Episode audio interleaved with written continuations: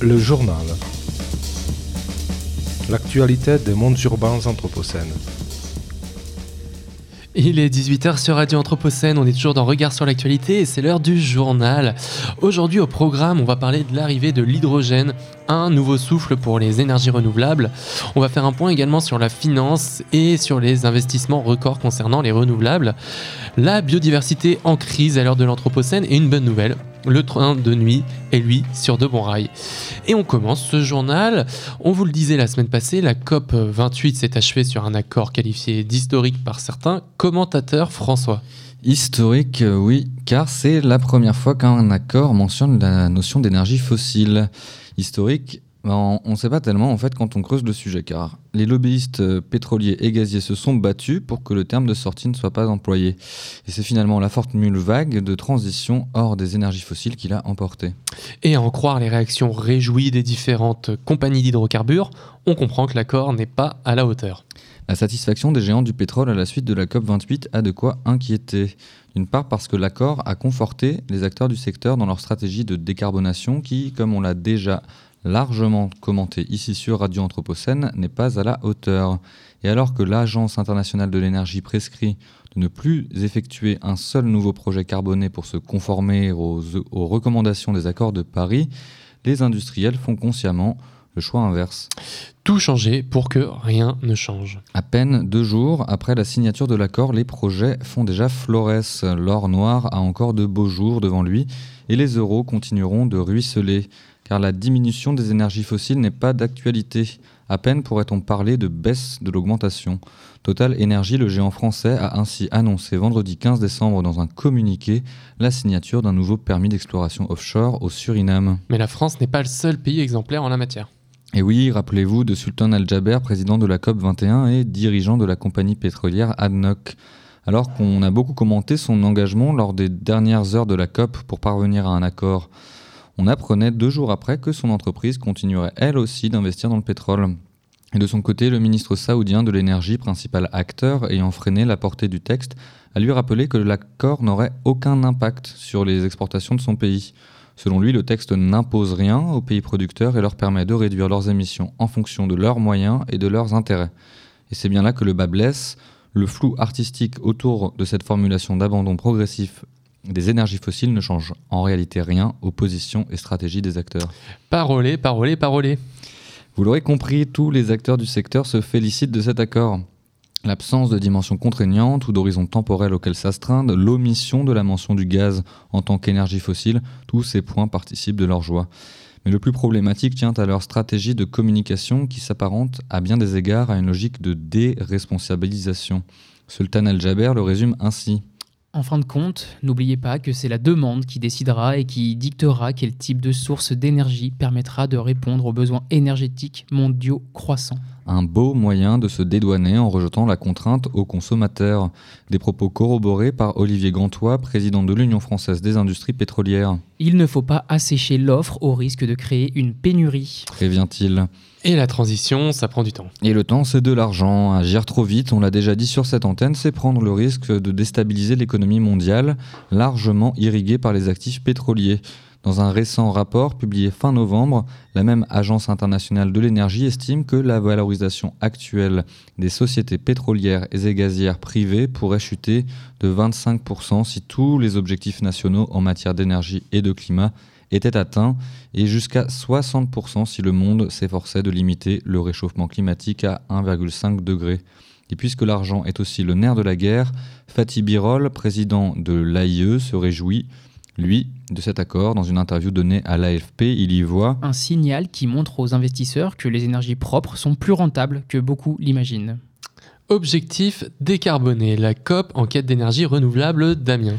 Et oui, lors de la COP 28, 116 pays ont signé un accord afin de s'engager à tripler les capacités d'énergie renouvelable à l'échelle internationale d'ici à 2030. Bien que cet engagement soit non contraignant, comme c'est malheureusement souvent le cas lors de ces rassemblements, il marque une volonté presque partagée par les pays les plus pollueurs. Alors pourquoi presque? Eh bien, si les États-Unis, le Canada, le Japon ou l'Union européenne figurent parmi les signataires, la Chine, l'Inde et la Russie restent, elles, en dehors de cette liste. Et pendant ce temps-là, le Portugal, lui, réalisait une performance énergétique majeure. Et oui, le journal portugais Publico dévoilait qu'au début du mois de novembre et durant plus de six jours consécutifs, la production d'énergie renouvelable était supérieure à la consommation énergétique du pays et de ses 10 millions d'habitants. Rappelons que le Portugal s'est engagé suite à l'accord de Paris en 2015 dans une politique énergétique volontariste favorisant les énergies renouvelables grâce à l'éolien, l'hydroélectricité, la biomasse et le solaire. Si bien que de janvier à octobre 2023, plus de la moitié de la consommation énergétique a été couverte par ces énergies renouvelables. Cependant, il ne faut pas oublier la forte dépendance du pays aux centrales à charbon malgré ses avancées majeures.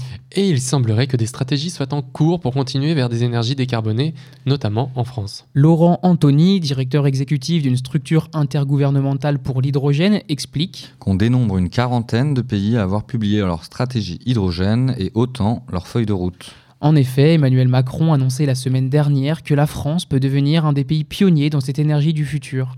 Et si l'on parle beaucoup d'hydrogène gris, produit avec des énergies fossiles, ou d'hydrogène vert, qui lui est produit avec les énergies renouvelables, le président annonce mettre des financements massifs pour explorer l'hydrogène blanc.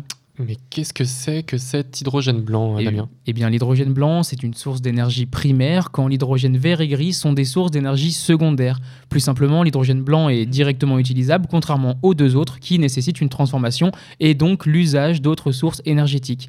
Et cerise sur le gâteau, deux chercheurs en géologie rattachés au laboratoire Géoressources de l'Université de Lorraine ont découvert un gisement immense dans les départements de la Moselle.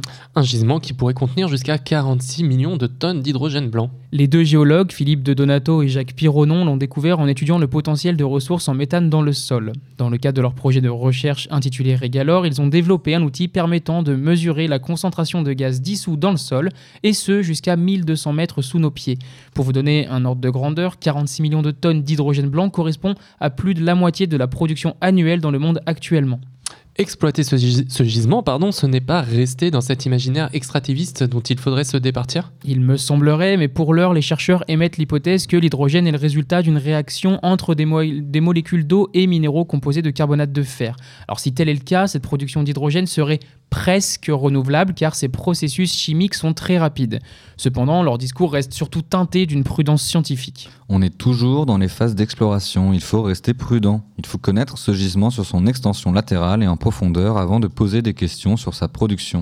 Et dorénavant, et à l'approche des repas de Noël, vous saurez quoi répondre à l'exclamation Les chercheurs, ils cherchent, mais par contre, on ne sait pas ce qu'ils trouvent. En bref, cette semaine.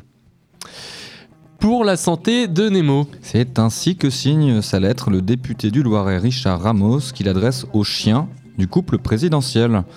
À côté de cette lettre, une boîte de croquettes pour le moins original. Elles sont sans nitrite, et ce, du fait d'un règlement européen signé en juin dernier et qui rentrera en vigueur en 2024. Et au-delà du seul coup de com', c'est pour le député un moyen d'éveiller les consciences, car si nos animaux à quatre pattes sont ainsi pris en considération, les nitrites restent eux bien autorisés dans la charcuterie toute humaine. Pourtant, les conséquences sur la santé humaine sont bien documentées. Dès 2022, l'Agence nationale de sécurité française avait confirmé le lien entre exposition aux nitrates et nitrites et le risque de cancer colorectal.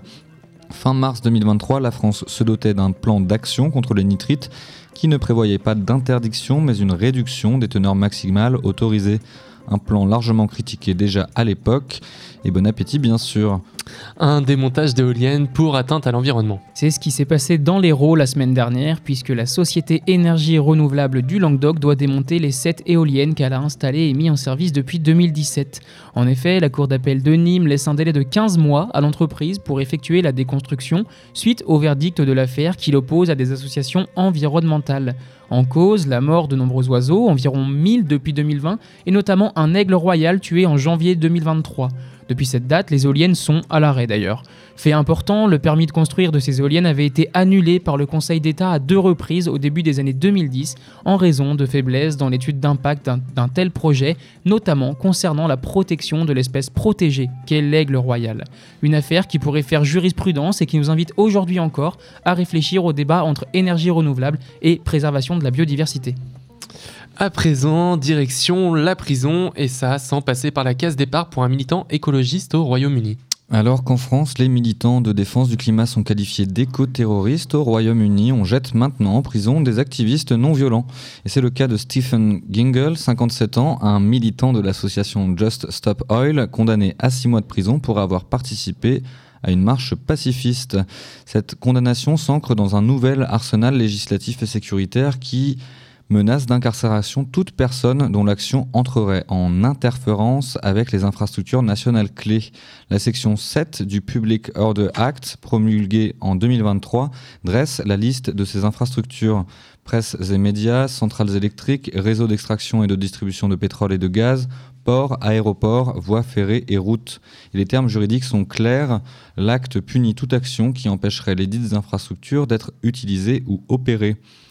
La condamnation de Stephen Gingle, qui a passé 30 minutes à déambuler sur Holloway Road, crée ainsi un précédent juridique fortement dissuasif auprès de militants dont les luttes ciblent bien souvent ces espaces et activités stratégiques.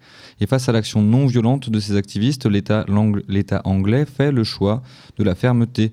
C'est dans ce contexte toujours plus sécuritaire que l'association Just Stop Oil a décidé de s'insurger. Combien de pères de famille seront emprisonnés avant que ceux qui organisent notre mort soient arrêtés?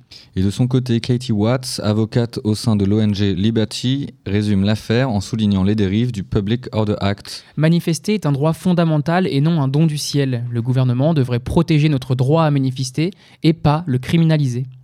100 milliards, la barre est franchie. Et oui, en 2022, l'économie française, privée et publique, a investi plus de 100 milliards d'euros dans la transition énergétique et climatique. L'Institut de l'économie pour le climat révèle qu'avec une croissance de 9% en un an, notre économie attend les 100 milliards d'investissements dans la transition pour la première fois.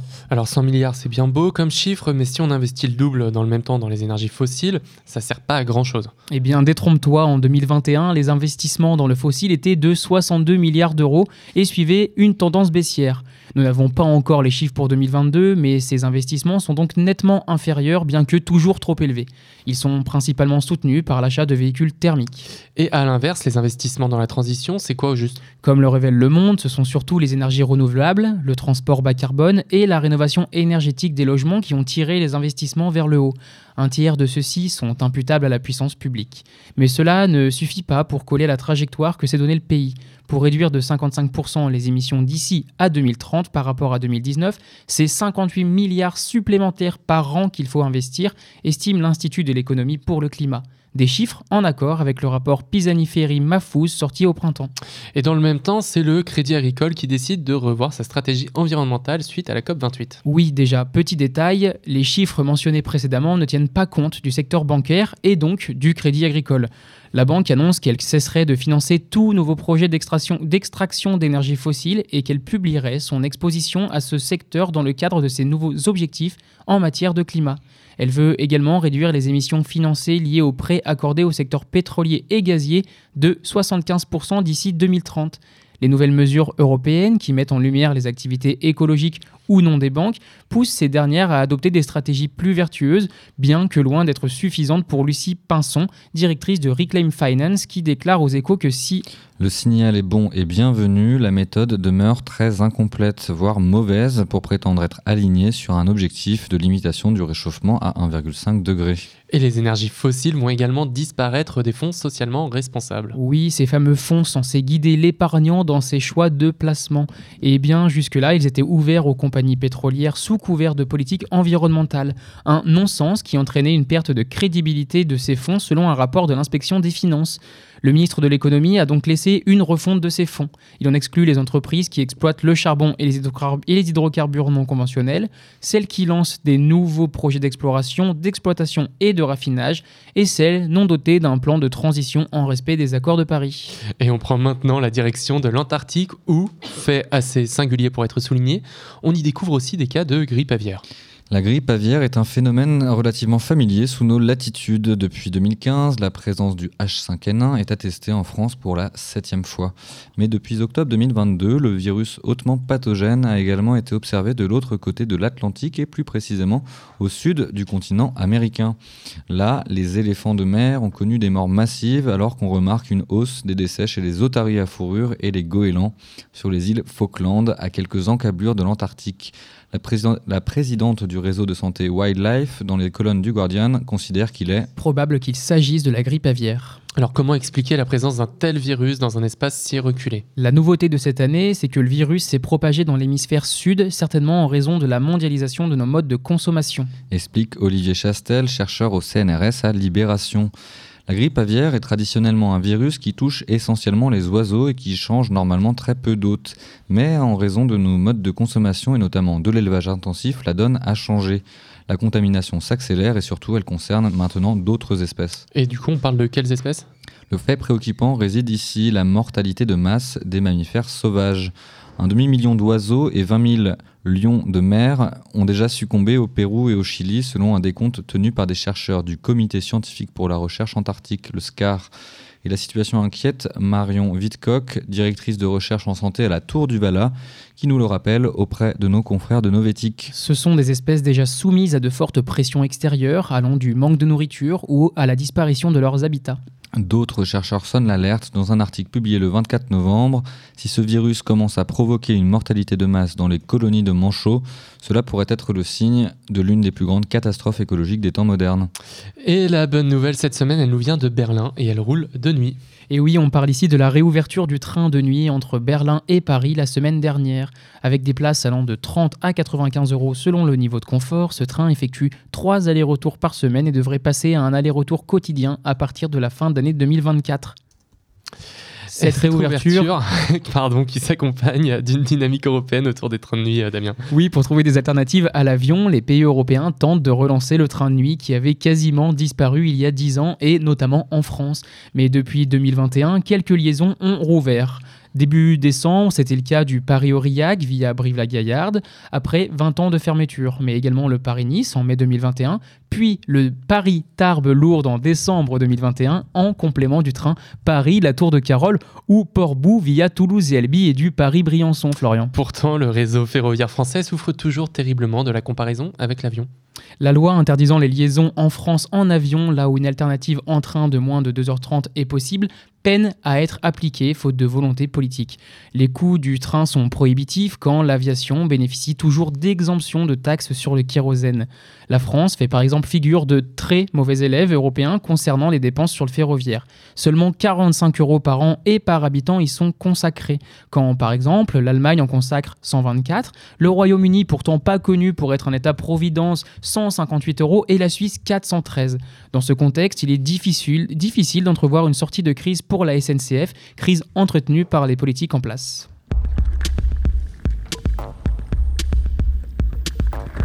Regard sur l'actualité. Regard sur l'actualité. Au cœur du changement global.